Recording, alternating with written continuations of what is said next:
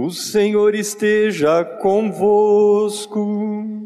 Ele está no meio de nós. Proclamação do Evangelho de Jesus Cristo segundo Mateus. Glória a vós, Senhor. Naquele tempo, Jesus disse a seus discípulos: Se o teu irmão pecar contra ti, vai corrigi-lo, mas em particular, a sós contigo. Se ele te ouvir, tu ganhastes o teu irmão. Se ele não te ouvir, toma contigo mais uma ou duas pessoas, para que toda a questão seja decidida sob a palavra de duas ou três testemunhas. Se ele não vos der ouvido, dize-o à igreja. Se nem mesmo à igreja ele ouvir, seja tratado como se fosse um pagão ou um pecador público. Em verdade vos digo, tudo o que ligardes na terra será ligado no céu, e tudo o que desligardes na terra será desligado no céu. De novo eu vos digo, se dois de vós estiverem de acordo na terra, sobre qualquer coisa que quiserem pedir, isso lhes será concedido por meu Pai que está nos céus. Pois, onde dois ou três estiverem reunidos em meu nome, eu estou aí no meio deles. Palavra da salvação.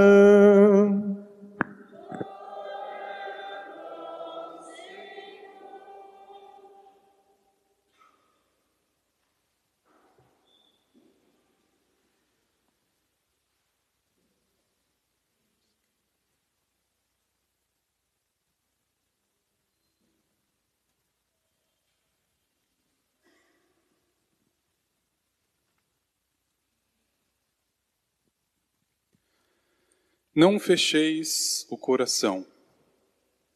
Ouve hoje a voz de Deus. Deus se utiliza de dois modos em especial para falar ao ser humano. O primeiro é ensinando os ignorantes aqueles que não conhecem, e o segundo, corrigindo aqueles que são contumazes, ou seja, conhecem, aprenderam, mas não vivem. Ou pior, vivem o contrário do que aprenderam. E por isso, meu irmão, minha irmã, o que se deve prestar atenção diante desta comunicação de Deus é no próprio coração. Não fecheis o coração. Ouvi hoje a voz de Deus. Porque, veja, tanto o ensino quanto a própria correção é uma via de mão dupla. Ou seja, ao mesmo tempo, o que ensina também aprende. O que corrige também está sujeito à correção.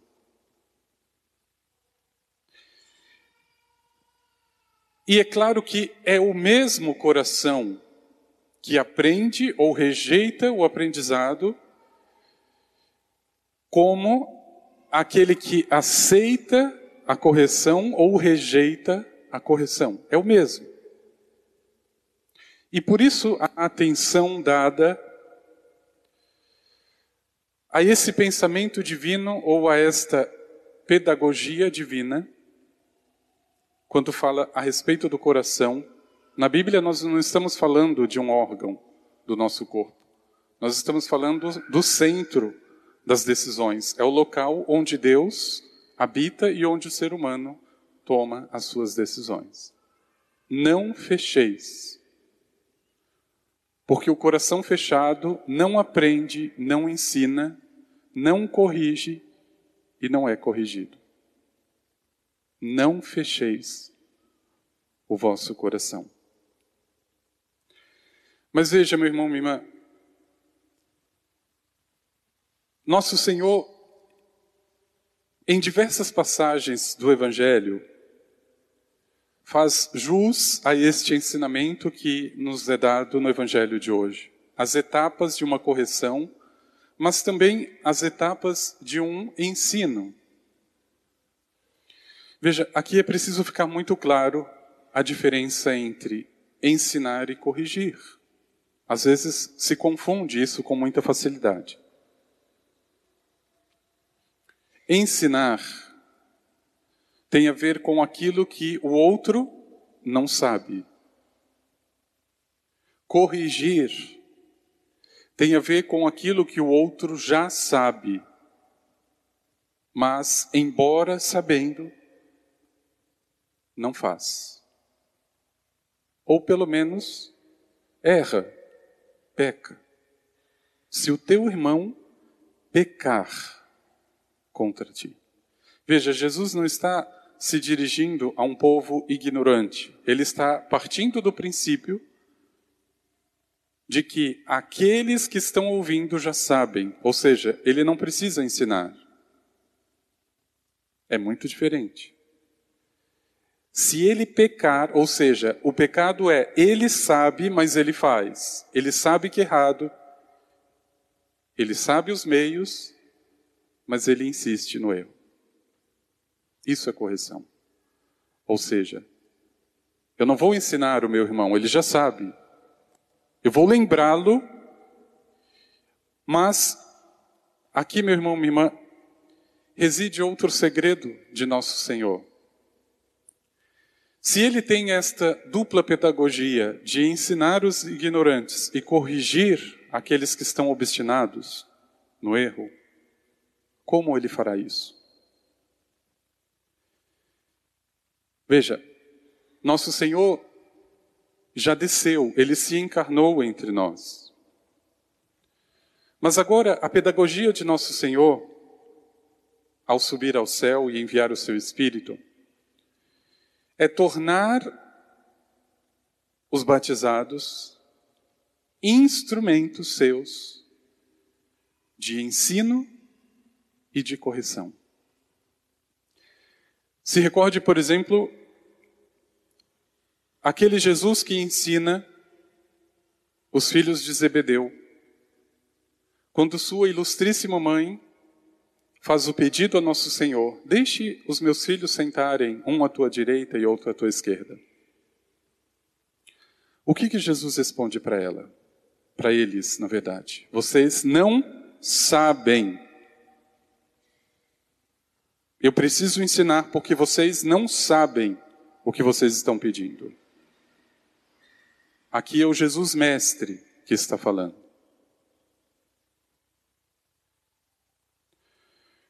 Mas existem outras passagens, por exemplo, em que nosso Senhor precisa corrigir, porque eles já sabem.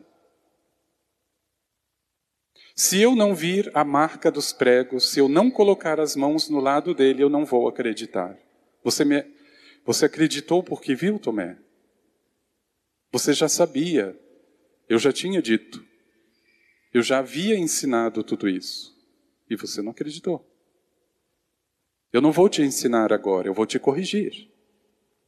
É a mesma coisa que faz nosso Senhor com Pedro há dois domingos passados. Ou melhor, no domingo passado. Afasta-te de mim, Satanás. Você já sabe, Pedro. Agora eu preciso te corrigir. E perceba como nosso Senhor cumpre as etapas que Ele hoje está ensinando para mim. Não é a primeira vez que Jesus fala com Pedro. Para escolhê-lo como primado, como princípio, Jesus já teve várias audiências pessoais com o apóstolo. Ele já corrigiu ele a sós. Mas Pedro não se emendou. Pedro inverteu os papéis, chamou Jesus em particular e começou a repreendê-lo. E Jesus cumpre então a segunda etapa que ele ensina. Pedro não quis ouvir, então chame a igreja. A igreja é o próprio Cristo. É Ele que vai corrigir.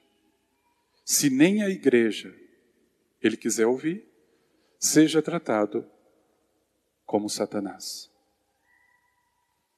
Porque não está na obediência.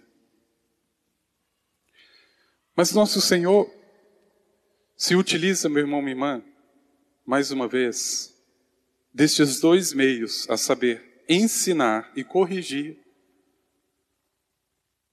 Ele se utiliza de instrumentos. E aqui eu gostaria de fazer o convite especial para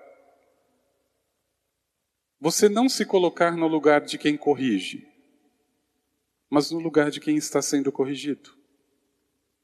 Mais uma vez eu digo, não é um caminho fácil. É um caminho de mão dupla. Para você corrigir alguém não é uma tarefa fácil. Para você ser corrigido, menos ainda.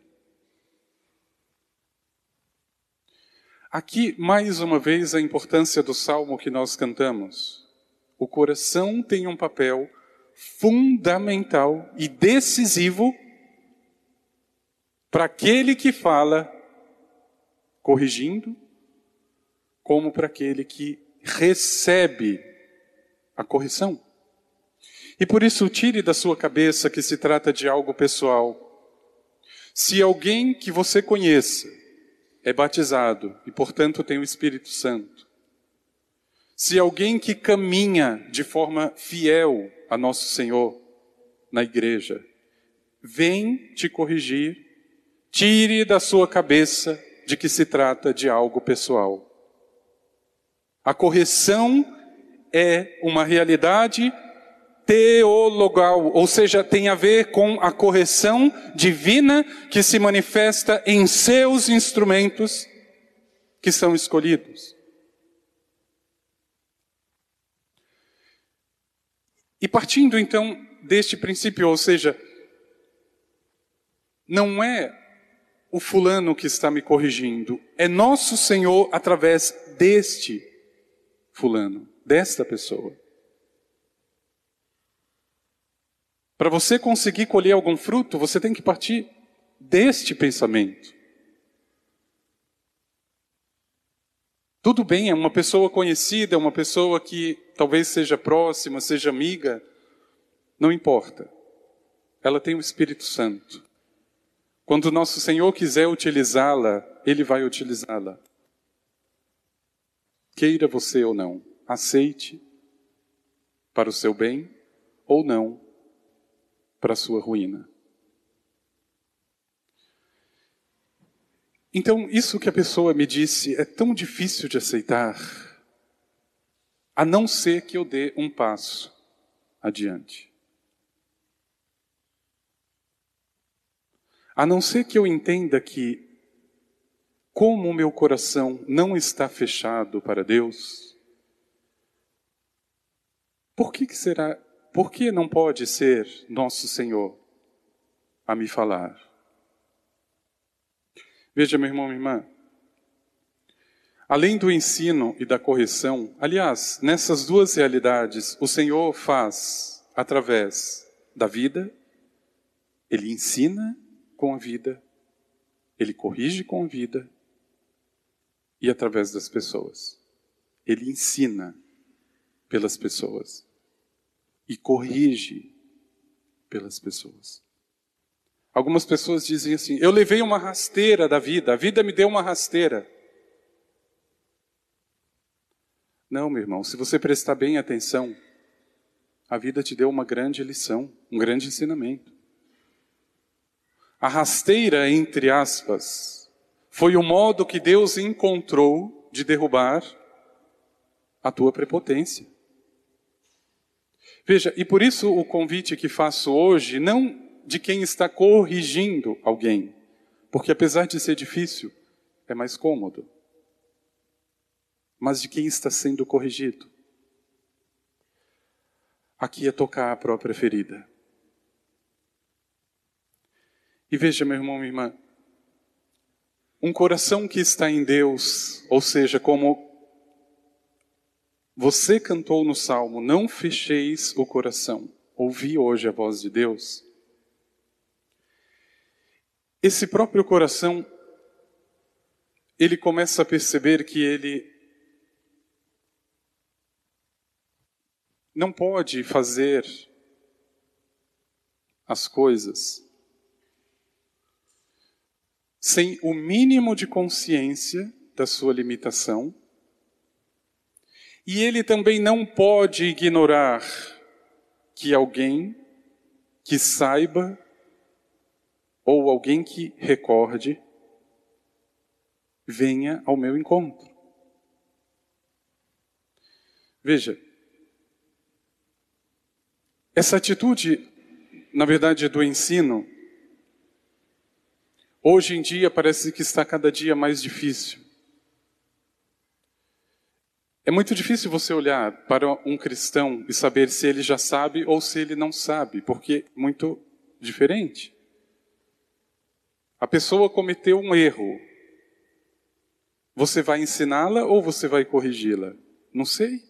Eu não sei até que ponto ela já sabe ou não. Eu vou contar um segredo que fica só entre nós. Veja. Numa paróquia lá na Austrália, uma pessoa chegava sempre, sempre, sem exceção, no momento do ofertório e depois entrava na fila da comunhão. Eu achei muito esquisito aquilo. No final da missa, eu chamei essa pessoa em particular e eu disse: Olha, o sacrifício da missa precisa e exige o compromisso de pelo menos as leituras como alimento eu possa ouvir para então comungar. Eu não posso chegar no ofertório e comungar. Bom, a pessoa eu vi que realmente não sabia e era muito diferente, não se tratava de uma correção. Então a resposta dele foi muito simples. Bom, é porque eu tenho que passar na padaria às, às sete e meia, depois eu passo não sei aonde às oito horas, aí que eu consigo tempo para passar aqui na igreja. Olha que coisa confusa. falei, meu senhor, se o senhor não tem condições, a igreja pode levar a Eucaristia até a sua casa. Ah, não, mas eu não quero, eu quero desse jeito. Bom, ele desapareceu desta paróquia da Austrália. Agora veja, meu irmão, minha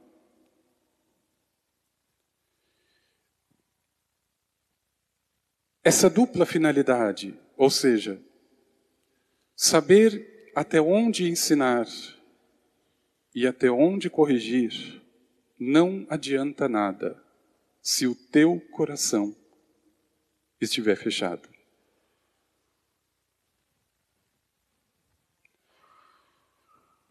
Você deveria partir do princípio que é o seguinte: alguma coisa mais grave ou menos grave, em mim precisa ser corrigida. Sem dizer, é claro, alguma coisa eu preciso aprender. Eu não sei de tudo. Eu não sei absolutamente tudo. Mas partindo desta situação de que você saiba, mas você está fazendo as coisas de uma forma superficial, você está, na verdade, sendo displicente. E por que é tão difícil aceitar quando alguém quer me corrigir? Veja, primeiro porque as pessoas são muito arrogantes. Então, para você conseguir entender que o outro está querendo te ajudar, você tem que você já rezou um rosário inteiro. Você já reclamou, você já murmurou. Porque às vezes a pessoa não escolhe palavras, a pessoa não sabe o momento, a pessoa faz as coisas de forma precipitada. Vai corrigir, mas na verdade torna ainda pior a situação. Nós somos, por natureza, arrogantes. Principalmente aqueles que sabem mais e querem corrigir do seu jeito.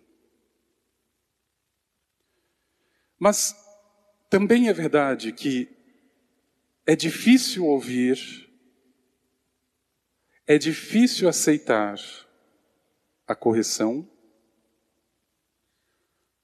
por uma palavrinha muito pequena, chamada orgulho. É não admitir. A pessoa sabe que está errada. Ela não dá o braço a torcer. Então, ela faz questão de mapear os pecados daquele que está me corrigindo e começa a utilizar os seus provérbios diabólicos. Quem é você para me corrigir? Isso é um provérbio diabólico. Quem sou eu para te corrigir? Sou um instrumento. Se eu tomei esse passo para te falar essa situação que está errada, não foi por minha vontade. Absolutamente. Foi por dever. Meu irmão, minha irmã, a lei do ser humano é a lei da inércia, é o menor esforço. Eu tenho certeza que na tua casa não é diferente. Eu estou para ver um pai que me diga que educar filho é fácil. Eu estou para ver. A lei da inércia, nesse caso, funcionaria muito bem e muito mal. Ou seja, o filho não quer comer, o filho quer ficar o dia inteiro na frente da televisão, deixa, deixa fazer o que quer. É o menor esforço, que não chega a lugar algum. Mas veja, dispor-se ao ensino e mais ainda dispor-se à correção é uma ação ou uma atitude divina. Não é simplesmente humana. Então é evidente que se eu preciso corrigir uma situação que o meu irmão talvez não saiba, ou pelo menos aqui seria ensinar, ou que ele saiba e está no erro, corrigir, eu preciso abrir o coração. Aqui é a atitude de quem vai corrigir. Por outro lado, o outro está dizendo coisas duras, porém verdadeiras. Não fecheis o coração. Eu nunca esqueço, por exemplo, quando nós somos ordenados sacerdote, nós passamos por um período chamado escrutínio. Veja, olhado de modo superficial, é uma verdadeira humilhação, porque as pessoas colocam os seus podres. Veja, eu me achava a pessoa mais intocável fazia as coisas tudo conforme as regras e recebo uma alvejada no meu escrutínio. Porque você é orgulhoso, Rodrigo. Porque você não consegue se relacionar bem quando precisa com essas pessoas. Você não consegue falar aquilo que precisa. Você é uma pessoa omissa. Veja, é claro que aqui eu precisei filtrar muita coisa, mas muita coisa era verdadeira. Você é uma pessoa egoísta. Eu percebi nas suas atitudes, você pensa primeiro em você mesmo. Veja, para conseguir fazer esse processo sem cozinhar esse galo mais ainda, eu precisei de Deus. E claro, aqui é a palavra do Evangelho em prática. Ou seja, a correção não é apenas estudar para ser um sacerdote, é viver. Que testemunho você vai dar amanhã? Meu irmão, minha irmã, não é diferente absolutamente a vida em família. Veja, eu diria que é até mais difícil, porque é uma realidade onde você convive o tempo inteiro.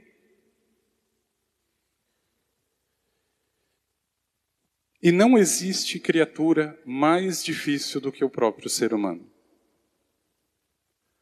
Quando eu acho que já estou conhecendo o jeito da pessoa, ela acorda de pá virada e ela faz uma coisa que eu nunca esperava que tivesse feito. Mas esse processo é muito fácil de entender. E talvez a pergunta mais difícil para o ser humano é: Você se conhece? A resposta: Não. E por uma razão muito simples. Você não é só matéria. Existem coisas que só se explicam na eternidade.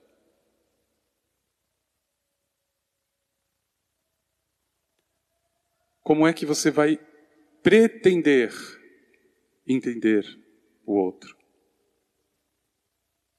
Mas aqui, por outro lado, se torna lapidar, urgente, o pedido de nosso Senhor. Corrigir aquele que está no pecado é um dever. Mas não esqueça, meu irmão, minha irmã, que para isso você precisa estar em Deus. Não adianta as suas capacidades. Porque o que o outro utilizará é o mesmo provérbio diabólico. Quem é você para me corrigir? Mas quando se está em Deus, imbuído de um espírito que não é desse mundo. As palavras que corrigem são palavras que curam. São palavras que curam. É impressionante. Eu consigo perceber exatamente as pessoas que me amam e as pessoas que disfarçam o amor. Ou pior, disfarçam o ódio. Meu irmão, minha irmã, colocando-se nesse lugar, talvez mais difícil, de alguém que precisa primeiro ser corrigido, porque eu não posso supor que todos aqui sejam ignorantes, alguma coisa você já sabe. Mas mesmo sabendo errar, pecar. Senhor, me dê a graça, primeiro de enxergar o erro.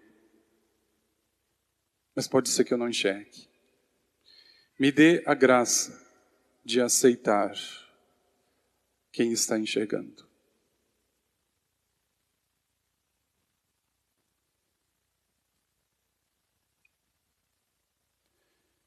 Não fecheis o coração.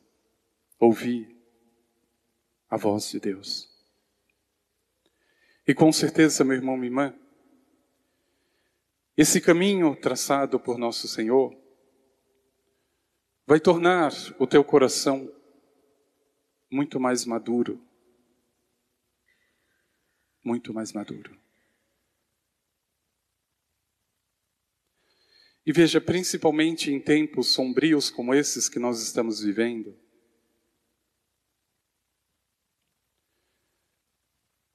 onde pró o próprio ensino está sendo feito de modo atravessado, incoerente. O que dirá a correção? Se o ensino já está chegando de forma deturpada, como é que eu posso corrigir depois? Eu ouvi de catequistas desta paróquia da Austrália a blasfêmia, por exemplo, de que Deus é tão misericordioso que até Adolf Hitler está no céu. A ideologia relativista dentro da igreja. Isso foi um catequista autorizado pelo seu padre. Aqui não se trata de julgar quem está no céu, quem está no inferno, isso quem sabe é nosso Senhor. Mas o que se depreende do Evangelho? Não existe só o céu para os justos. Existe também a condenação para os injustos. Veja, ouvir a Deus naquele que me ensina, mais uma vez, de modo fiel e não de modo pessoal ou ideológico, ouvir aquele que me ensina. Eu só diria e faria talvez esse desafio, porque eu sei que esse áudio chega em alguns lugares. Você, catequista, que sabe mais do que a igreja, como é que você pode justificar e provar essa, entre aspas, misericórdia de Deus que salva todo mundo, inclusive quem não quer a salvação? Onde é que você explica isso no catecismo? Ah, mas Deus é bom, padre, Deus vai salvar todo mundo. E quem não quiser a salvação? Esse Deus é, é um Deus injusto. Ele me obriga a ir para o céu, mesmo se eu não quiser ir para o céu. Ele é injusto.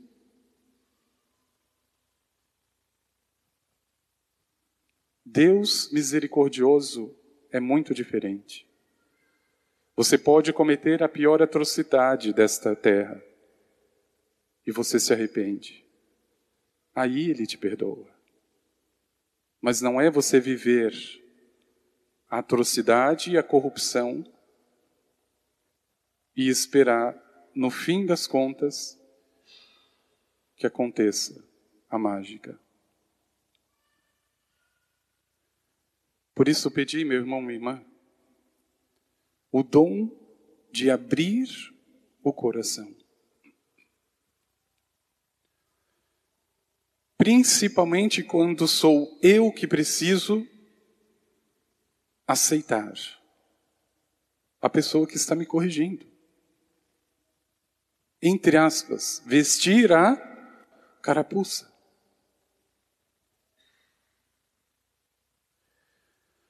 Esteja minimamente em Deus para que estas palavras e para que esta correção sejam palavras de cura, palavras de Deus. A missão grata dos profetas, a missão difícil de todos os profetas, que inclusive em Jeremias nós vimos o auge na semana passada. Tu me seduziste, Senhor, tu me enganaste. Eu não aguento mais falar em teu nome, eu não aguento mais corrigir.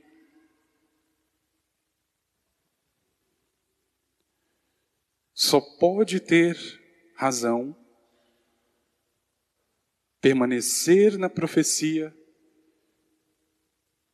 insistir na correção,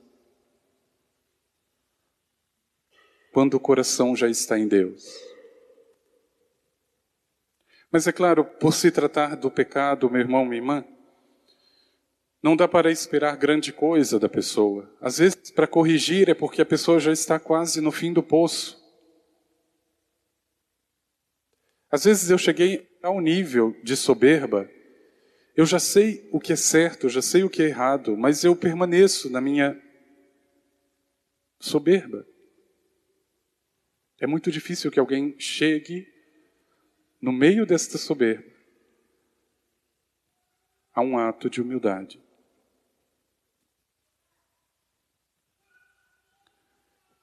E por isso, como eu disse, nesse caminho de mão dupla, se você vai corrigir alguém, um conselho: reze.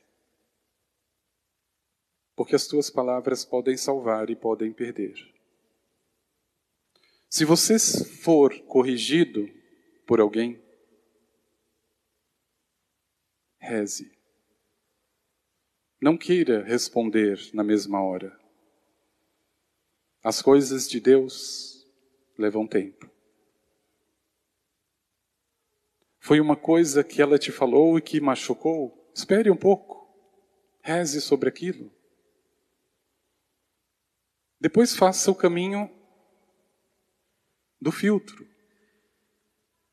Não, isso daqui eu sei que é verdade, mas aquilo ali que ela falou não é verdade. Então pronto. Seja justo. Seja justo. E que nosso Senhor, na sua misericórdia,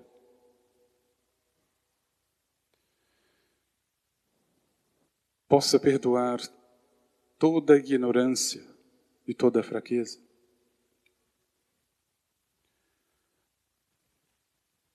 Mas não se permita, meu irmão, minha irmã,